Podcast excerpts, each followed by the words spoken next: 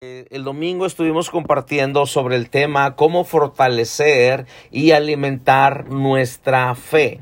Cómo fortalecer y alimentar nuestra fe. Y de eso quiero compartir con ustedes también. Usted que estuvo, pues bueno, eh, disfrute nuevamente o que Dios le, le, le amplíe más, le refresque o le dé más. Porque cuando estamos compartiendo la palabra, el Espíritu Santo viene y nos enseña mucho más allá de lo que el predicador está compartiendo, el maestro está enseñando. Amén. Es, esa es la multiforme sabiduría de Dios. Entonces, eh, nosotros hermanos como humanos, pues todos comemos, ¿verdad? Unos comemos dos comidas, otros comemos tres, otros comemos cuatro, otros comemos hasta cinco. Eh, pero todos comemos y es necesario que nos alimentemos, es necesario que comamos en lo natural, o sea, para nuestro cuerpo eh, físico, porque si no comemos, pues nos debilitamos, nos enfermamos, eh, al punto de que podemos hasta morir. Entonces, espiritualmente, usted sabía que también eh, muchas veces nosotros queremos que Dios nos dé fe o queremos que nuestra fe crezca o queremos que nuestra fe esté fuerte, queremos que nuestra fe mueva montañas, queremos que nuestra fe haga grandes cosas, pero la realidad es otra porque atravesamos cualquier dificultad y ya queremos tirar la toalla, ya no queremos buscar, ya no queremos seguir, ya no queremos orar, ya no queremos seguir adelante, ya no queremos congregarnos, ya no queremos leer la bendita palabra. ¿Por qué? Porque nuestra fe se ha debilitado, tal vez se ha enfermado, a lo mejor está pues muriendo nuestra fe. Entonces, así como es necesario que yo y usted como humanos comamos de la, de, la comida para lo físico, eh, para lo espiritual, de igual manera es pues es igual, tenemos, si nosotros no alimentamos nuestra fe, si nosotros no le damos de comer a nuestra fe, por decirlo así, pues nos vamos a debilitar en la fe espiritualmente. Entonces, vamos a ver a través de la palabra cómo fortalecer y alimentar nuestra fe. Porque en lo natural, ¿verdad? Pues uno come, eh, toma vitamina, eh, se come, se toma un té para esto, se toma un té para el otro, eh, se toma la vitamina C, la vitamina A y se unos se toman todo el abecedario, otros se toman nomás las vocales, pero bueno, todos nos tomamos algo eh, para ayudar, para fortalecer nuestro cuerpo, ¿verdad? Y, ahorita con esto tiempo que hemos estado viviendo, ¿verdad? Pues que era el consejo que su, que su sistema inmunológico esté fuerte, sus defensas estén fuertes y tome mucha vitamina C y tome todo esto, usted sabe, tome todo esto y etcétera, etcétera. ¿Para qué? Para que si le llega, si se llega a enfermar, si le da gripa, si le da pues una enfermedad no lo tumbe, eh, no sea tan fuerte el efecto de esa enfermedad. Y bueno, hermanos, usted sabía que en lo espiritual también sucede. Entonces, a través de la palabra, acuérdese que la palabra de Dios es el alimento, es el alimento a nuestro espíritu. Entonces, ¿cómo yo voy a fortalecer y alimentar mi fe? Vamos a ver un poquito y quiero invitarlo eh, que abra su Biblia al libro de Filipenses capítulo 4. Filipenses capítulo 4 y vamos a ver primeramente el versículo 8. Versículo 8. Y mire lo que dice. Dice, por lo demás, hermanos, todo lo que es verdadero, todo lo honesto, todo lo justo, todo lo puro, todo lo amable, todo lo que es de buen hombre, si hay virtud alguna, si algo digno de alabanza, en esto pensad. Entonces, ¿cómo nosotros vamos a fortalecer y alimentar nuestra fe?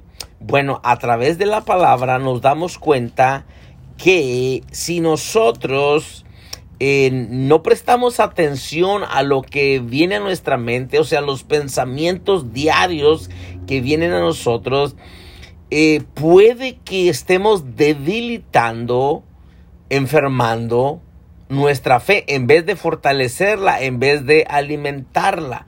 Entonces, los buenos pensamientos, oiga esto, los buenos pensamientos pueden cambiar la manera de vivir.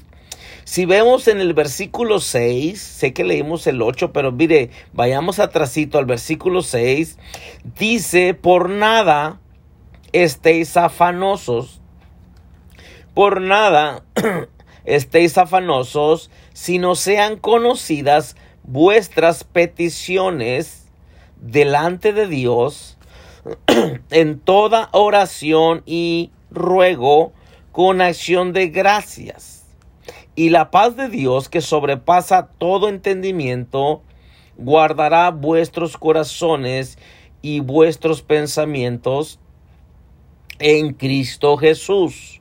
Otra vez, por nada estéis afanosos, sino sean conocidas vuestras peticiones delante de Dios en toda oración y ruego con acción de gracias.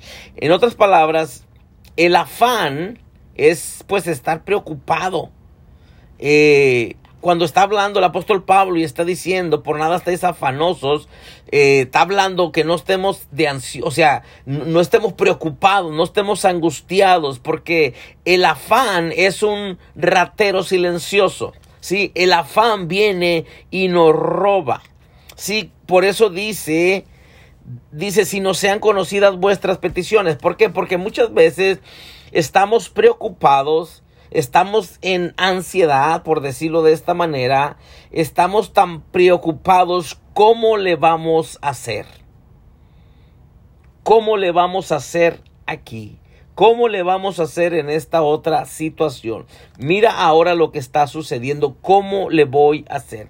Entonces, cuando nosotros le damos lugar a eso en nuestra mente, nosotros, mm, pues por supuesto que no estamos alimentando nuestra fe, no la estamos fortaleciendo. Los buenos pensamientos nos van a ayudar para cambiar nuestra manera de pensar, claro, nos van a ayudar, pero también se va a manifestar en nuestra manera de vivir. ¿Por qué?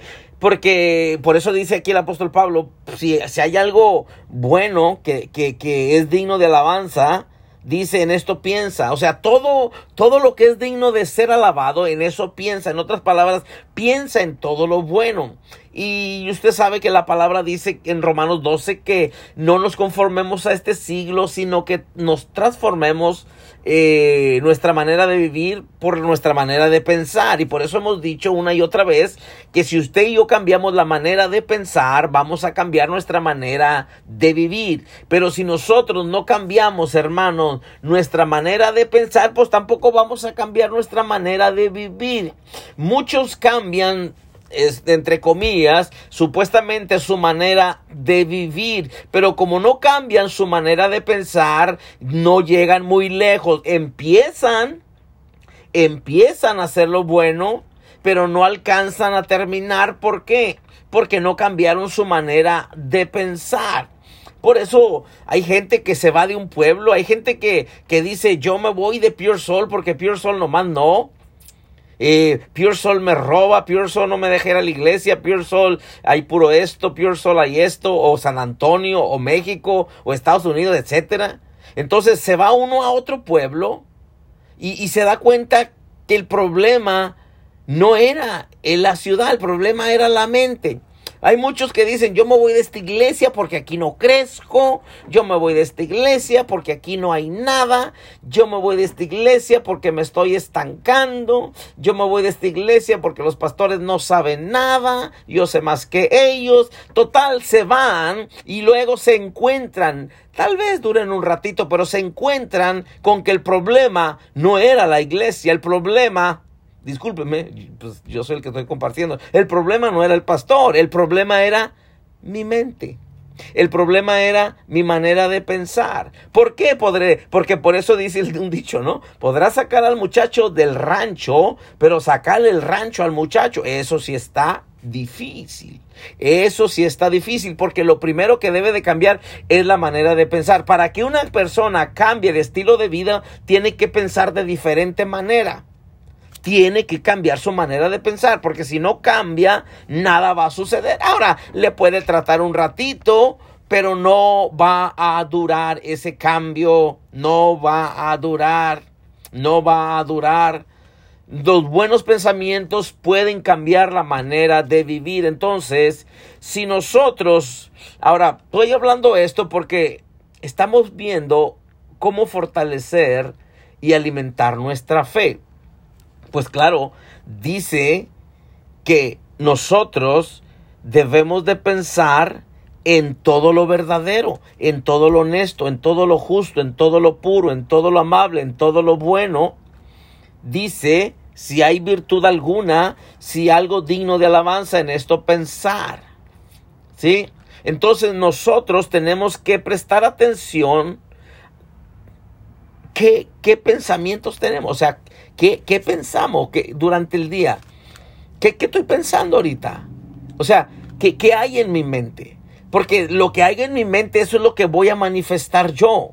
O sea, eh, la gente tal vez no puede ver mi pensamiento, pero cuando mire eh, mi manera de actuar, de vivir, entonces eso es lo que está en mi mente. Y el apóstol Pablo dice, por nada estéis afanosos si no sean conocidas vuestras peticiones. ¿Por qué?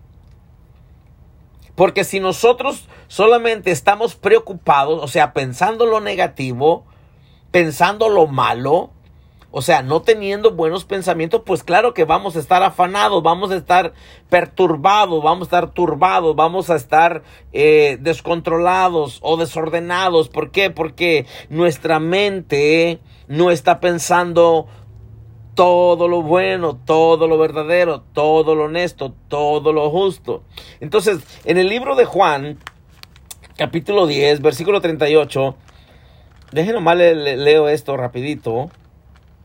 Eh, yo le estoy diciendo que el afán es un eh, ratero silencioso. Pero en el libro de Juan, capítulo 10, versículo 38, miren lo que dice la palabra de Dios. Libro de Juan, perdón, Lucas. Perdón, Lucas, Lucas 10, 38 y, mire, vamos a ver nomás un ejemplo. Vamos a ver nomás un ejemplo eh, de lo que el afán hace en nuestras vidas. Por eso el apóstol Pablo está diciendo, por nada estéis afanosos. O sea, no estén preocupados, no estén angustiados. Sabes que mejor, dice, mejor sean conocidas vuestras peticiones delante de Dios. O sea, ¿para qué vas a estar enojado, frustrado? Mejor di, hermano hermana, ayúdame a orar porque tengo esta necesidad para que ya no estés afanado, para que ya no estés angustiado. Entonces, cuando yo y tú ponemos esa petición, esa necesidad delante de Dios, le pedimos a nuestros hermanos que nos ayuden a orar y le demos gracias a Dios, entonces la paz de Dios que sobrepasa todo entendimiento, eh, guarda nuestros corazones y nuestros pensamientos. Si no estamos, si estamos afanados, no vamos a pensar bien. O sea, usted sabe muy bien que cuando estamos preocupados, en veces tomamos unas decisiones que después nos arrepentimos de por qué tomé esa decisión. Cuando, cuando estamos eh, en una necesidad, en una preocupación, confrontando alguna circunstancia, es bien peligroso eh, o sea, tenemos que ser bien cuidadosos en las decisiones que vamos a tomar. ¿Cuántas veces no tomamos decisiones y después miramos las consecuencias o después decimos por dije eso? ¿Por qué tomé esa decisión? Por eso dice, mejor no estés afanado, no estés preocupado, no estés angustiado. Mejor presenta tu petición juntamente con el pueblo de Dios, con tus hermanos que te ayuden a orar. Pónganlo delante de Dios, denle gracias a Dios. Dice, y entonces la paz de Dios va a venir sobre sus vidas y va a guardar su entendimiento, sus pensamientos, su corazón en Cristo Jesús. Entonces vamos a poder pensar bien, porque óigame, cuando estamos atravesando alguna circunstancia, situación, ¿a poco no vienen miles de pensamientos? Es un bombardeo tremendo que viene a nuestras mentes cuando estamos confrontando algo.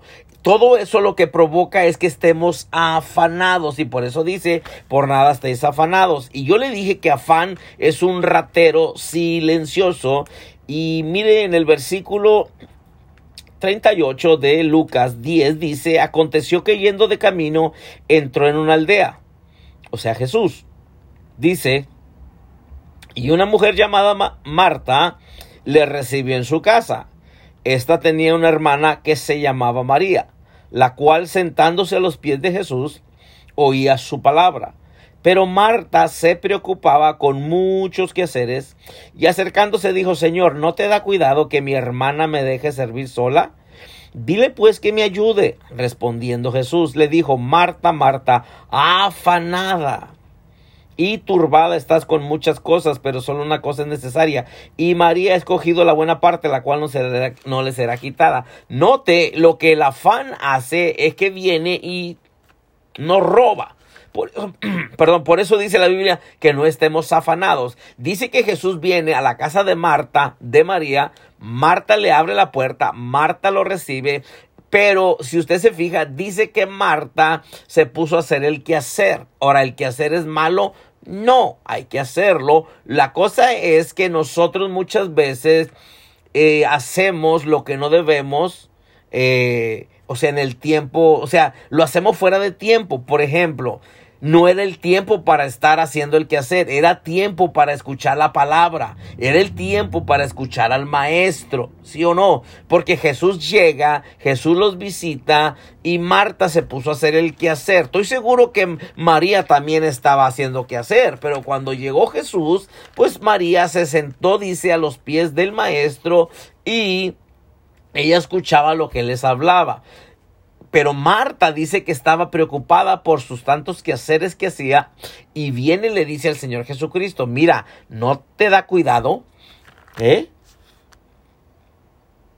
Mi hermana no me está ayudando. O sea, mi hermana eh, no me ayuda a servir no te da cuidado que mi hermana me deje servir solo, o sea, no era el momento, no es que no hay que hacer el que hacer, hay que hacer que hacer, hermano, hermana, pero no era el momento, era el momento de sentarse a los pies del maestro y escuchar la palabra, escuchar lo que él iba a hacer. Ahora, eh, más adelante en el capítulo 11 de Juan, vemos cuando Lázaro muere, ¿usted recuerda? Lázaro muere Lázaro era hermano pues de Marta y de María. Entonces, yo le estoy diciendo cómo fortalecer y alimentar nuestra fe. Vamos a verlo. Al cabo tenemos tiempo. En, el libro de Juan, ahora sí Juan, capítulo 11.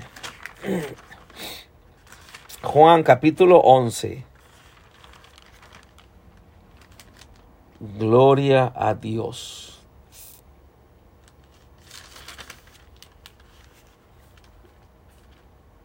Ok. Dice, fíjese en el versículo, en el versículo 19, bueno, 20, en el versículo 20 de, de, Juan 11, 11, 20, mire lo que dice. Entonces Marta, cuando oyó que Jesús venía, salió a encontrarle, pero María se quedó en casa. Dice el 21, y Marta dijo a Jesús, Señor, si hubieses estado aquí, mi hermano no habría muerto. ¿Mm? Mas también sé ahora que todo lo que pidas a Dios, Dios te lo dará. Jesús le dijo, tu hermano resucitará. Marta le dijo, yo sé que resucitará en la resurrección, en el día postrero. Le dijo Jesús, yo soy la resurrección y la vida, el que cree en mí, aunque esté muerto, vivirá. Y todo aquel que vive y cree en mí, no morirá eternamente. ¿Crees esto? Le dijo, sí Señor, yo he querido que tú eres el Cristo, el Hijo de Dios, que has venido al mundo. O sea, Jesús le está diciendo qué es lo que va a hacer, o Jesús le está dando una respuesta a su necesidad, pero como Marta, miramos que era la que estaba afanada cuando debería de sentarse a escuchar al maestro, o sea, escuchar la palabra. ¿Por qué? Porque estamos hablando cómo fortalecer y alimentar nuestra fe. La Biblia dice, hermano, hermana, que la fe viene por oír y oír la palabra de Dios. Romanos 10, 17 dice que la fe viene por oír y oír la palabra de Dios. ¿Cómo yo voy a fortalecer mi fe? ¿Cómo yo voy a alimentar mi fe? A través de la palabra de Dios, claro. Es a través de que escucho la palabra. Es a través de que leo la palabra. Es a través de que escudriño la palabra. Es a través de que medito en la palabra que mi fe está siendo fortalecida o está siendo alimentada. Note que mirábamos en Lucas 10:38 que cuando Jesús llegó, eh, pues Marta le recibe, pero Marta se puso a hacer el quehacer. ¿Era malo hacer el quehacer otra vez? No, pero no era el momento. El quehacer lo podía hacer cuando Jesús se fuera, porque no iba a durar todo el tiempo. Ay, Jesús no se iba a estar ahí todo el día con ellas, iba un, solamente un ratito. Amén. Iba solamente un ratito y Marta se puso a hacer el quehacer, pero María, el Señor testifica de ella y dice que María escogió la mejor parte. ¿Por qué? Porque ella se puso a escuchar al maestro, por consecuencia estaba recibiendo la palabra y como la palabra de Dios es buena, como la palabra de Dios es pura, como la palabra de Dios es, es, justicia o es honestidad o es verdad, porque por eso el apóstol Pablo dice por lo demás, hermanos, todo lo que es verdadero, todo lo bueno, todo lo justo, todo lo puro, todo lo amable, todo lo que es de buen nombre, o sea, es la palabra de Dios. Dice, todo, dice todo lo amable, todo lo que es de buen nombre, si hay virtud alguna, si algo digno de alabanza en esto pensar, ¿a poco la palabra de Dios no es, no es digno de alabanza? Claro que sí. Le alabamos y exaltamos por su palabra, porque su palabra son las promesas. Entonces, cuando yo reconozco las promesas de Dios para mi vida, o sea, la palabra, eso viene a fortalecer y alimentar mi fe. Pero tristemente muchos hacemos lo que Marta. En la hora de escuchar la palabra de Dios nos ponemos a hacer otra cosa. En la hora de recibir la palabra de Dios prestamos atención a algo más. En la hora de recibir la palabra de Dios eh, nos, nos, nos desconectamos. Eh, no estoy hablando literalmente de la... Bueno, también. Pero nos desconectamos de Dios y nos conectamos en otro rollo, en otra cosa. Esto es lo que te fortalece y alimenta tu fe, escuchar la palabra de Dios. Entonces vemos aquí en Juan otra vez, dice que cuando Jesús venía, Sí, Marta cuando oyó que Jesús venía, salió a encontrarle. O sea, Marta salió a encontrarle. Y le voy a enseñar algo muy, muy poderoso. En el versículo 28, de ahí mismo de, Juan 11, dice, habiendo dicho esto, se, eh, habiendo dicho esto, fue y llamó a María su hermana, diciéndole en secreto, el maestro está aquí y te llama. Y a mí me, me, impacta esta escritura porque dice que vino y le dijo en secreto, o sea, no le vino gritando para mí, no sé. No dice la Biblia así, pero para mí que Marta, perdón, que María estaba orando. ¿Por qué? Porque dice que ella vino diciéndole en secreto, o sea, despacito. Cuando alguien está orando, usted no va y se le acerca y, bueno, hay unos sí, ¿verdad? Que son, este, insensibles a la presencia de Dios, pero cuando alguien está orando, que usted tiene que darle un mensaje, usted va con mucho cuidadito y tal vez le toca ahí al hombro y, y le dice, hermano, hermana, ahí le hablan algo suave, ¿sí? Viene y le susurra al oído. Entonces, esto es lo que está haciendo eh, Marta con María. Y, y note que ella va y le dice, el maestro está aquí y te llama. Y luego dice el 29, ella cuando lo oyó se levantó, ¿se fija? Puede que estaba postrada, no sé, a lo mejor estaba acostada, a lo mejor. A lo mejor estaba dormida, a lo mejor. Pero yo creo, me atrevo a creer que estaba orando. Dice, y ella cuando lo oyó se levantó de prisa y vino a él. Note esto. 30. Jesús todavía, Jesús todavía, escuche eso, Jesús todavía no había entrado en la aldea, sino que estaba, ¿dónde? Léalo conmigo. Sino que estaba, ¿dónde? En el lugar donde Marta le había encontrado.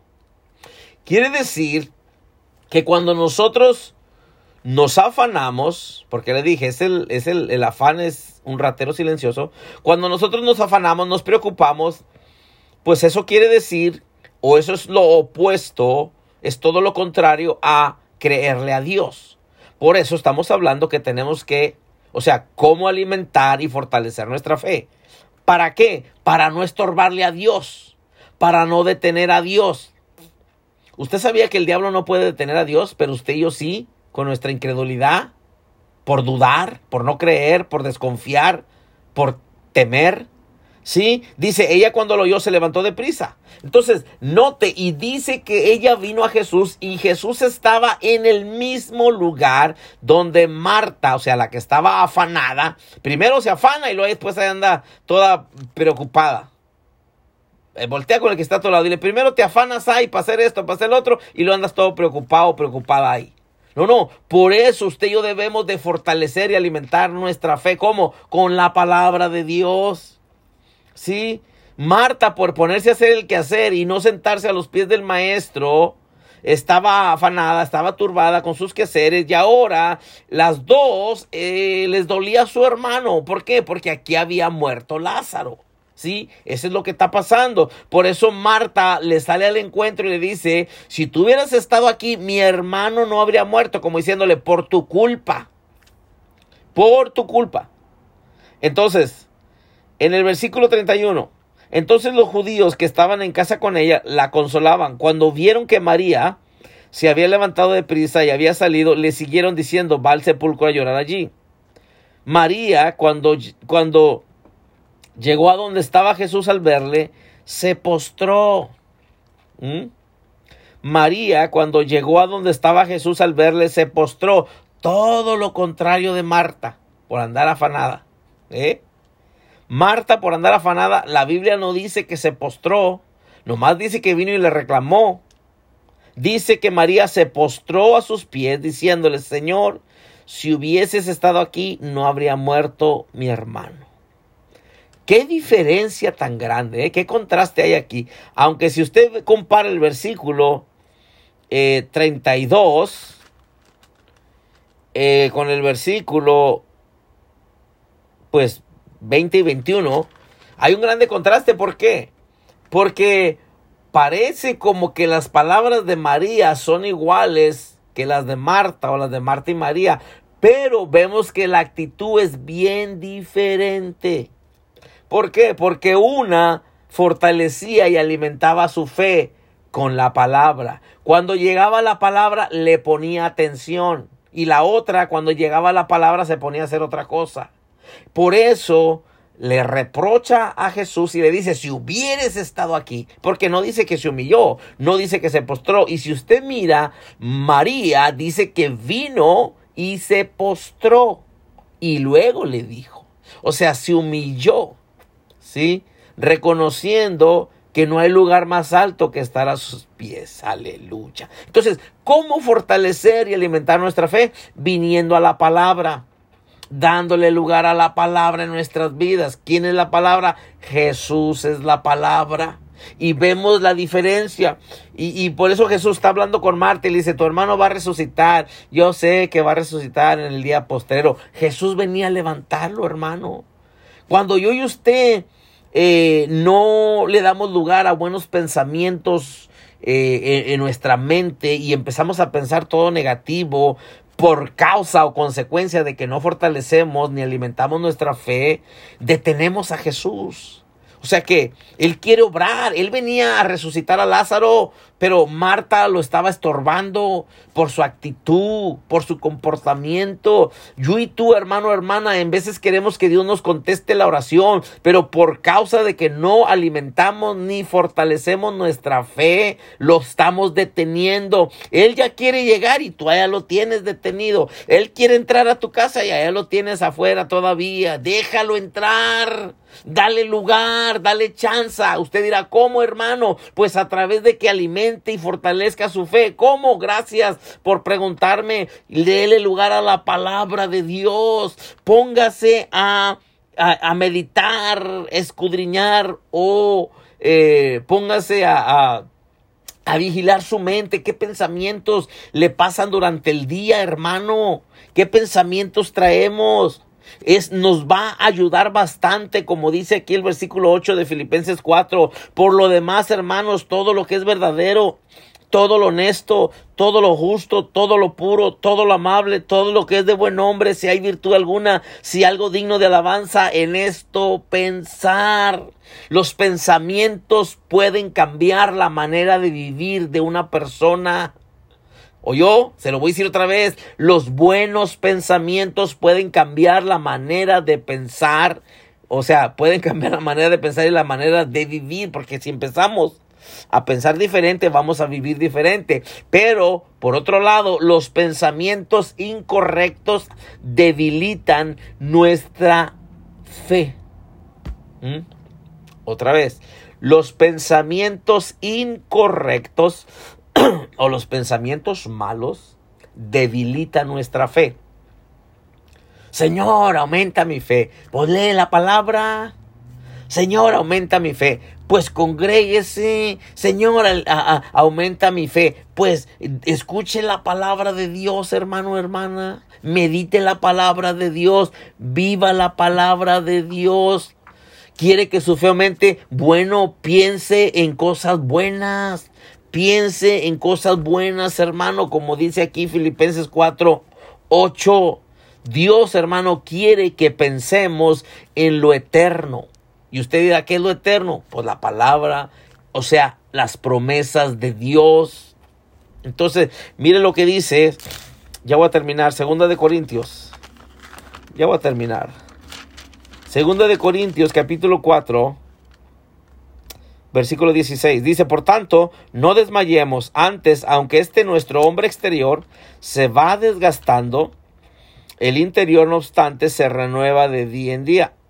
Porque esta leve tribulación momentánea produce en nosotros un cada vez más excelente y eterno peso de gloria, no mirando nosotros las cosas que se ven, sino las que no se ven, pues las cosas que se ven son temporales, pero las que no se ven son eternas. Pensar, hermano, pensar de la manera correcta nos llevará a actuar de manera correcta. Se lo digo otra vez, pensar de manera correcta nos llevará a actuar de una manera correcta, ¿sí? Entonces lo que a su vez producirá correctas consecuencias. ¿Por qué? Porque todo tiene consecuencias, consecuencias buenas, consecuencias malas.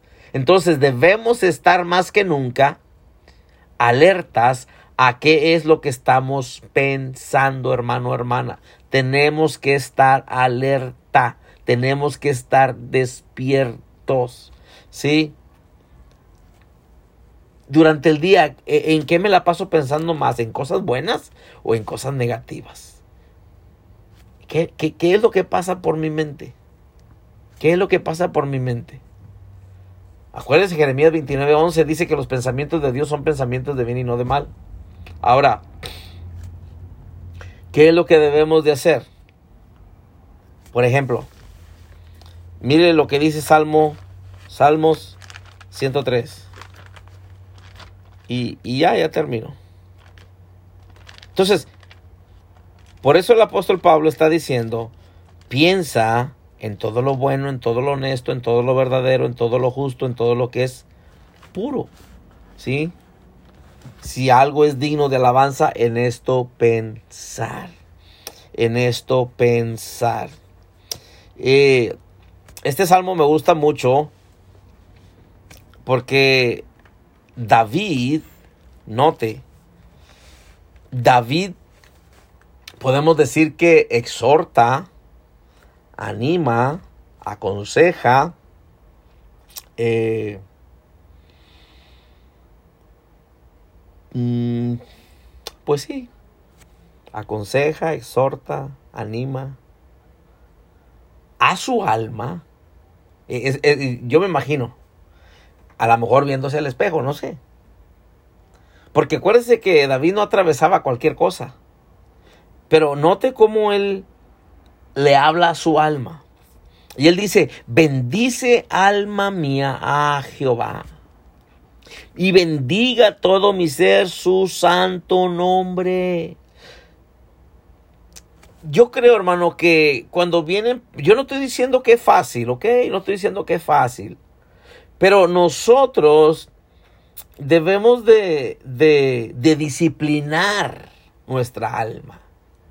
Eh, si nos duele, si lloramos, si nos ponemos tristes, etcétera, etcétera, etcétera. Pero aún sobre todo eso, usted y yo debemos de no permitir que pensamientos negativos vengan a nuestras mentes. Eh, por ejemplo, ¿qué dice el Salmo 23? El Señor, o oh Jehová es mi pastor, nada me faltará. O sea, en los momentos, mire, un ejemplo, en los momentos que que, no sabemos cómo le vamos a hacer en, esa situación que confrontamos. Podemos pasarnos el día, eh, las horas, la semana, los meses pensando, ¿y cómo le vamos a hacer? Que esto y lo otro, y que aquello, y esto, y esto, y esto, y esto. No la pasamos, no la podemos pasar ahí quejando.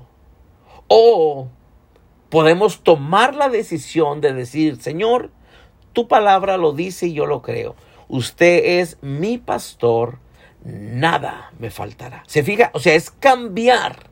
Porque está diciendo el apóstol Pablo, pensar en todo lo bueno. O sea, no pienses en lo negativo, no me malentienda, hermano. Yo sé que cosas suceden, yo sé que, le digo, nos duele, lloramos, eh, hay momentos que, parece que, que, que, no la vamos a hacer, lo entiendo, lo sé, no, no, no me malentienda, yo no soy un hombre súper espiritual, lo que yo le estoy diciendo es que es la verdad, es la palabra, o sea, a través de la palabra nosotros aprendemos porque es la instrucción y Dios nos enseña cómo podemos alimentar y fortalecer nuestra fe. No es que somos superhombres, no, no, no, no somos supermanes, no somos super espirituales, somos de carne y hueso, también nos duele, también lloramos, también nos duele, pero tenemos que aprender cómo fortalecer y alimentar nuestra fe. Y una manera de hacerlo, pues gracias a Dios por su palabra,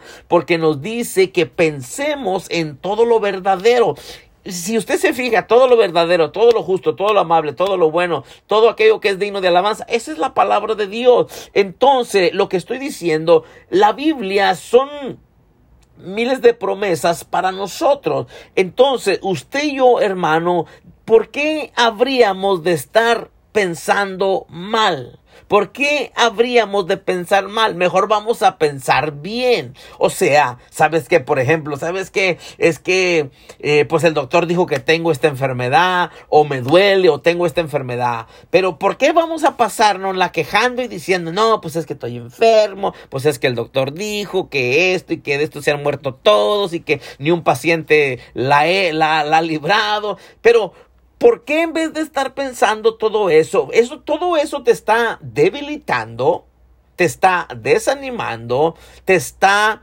eh, robando porque te vas a preocupar y te vas a poner peor. ¿Por qué mejor no agarrarnos de una promesa y empezar a pensar en ella? Por ejemplo, Señor, gracias porque su palabra dice, Isaías 53:5, que por su llaga yo he sido sanado. Se fija, es en voltear eso, o sea, empezar y, y, quitar aquello negativo y poner lo bueno, o sea, pensar en lo bueno. Por eso le digo que me gusta como el salmista David dice aquí, bendice alma mía Jehová, bendiga todo mi ser su, su santo nombre. Y le está recordando a su alma, porque le dice, bendice alma mía Jehová y no olvide ninguno de sus beneficios. En los momentos que usted y yo nos queremos sentir desanimados porque si queremos de repente por lo que estamos atravesando, no estoy diciendo que no, pero usted y yo tenemos hacer ese pensamiento de desánimo,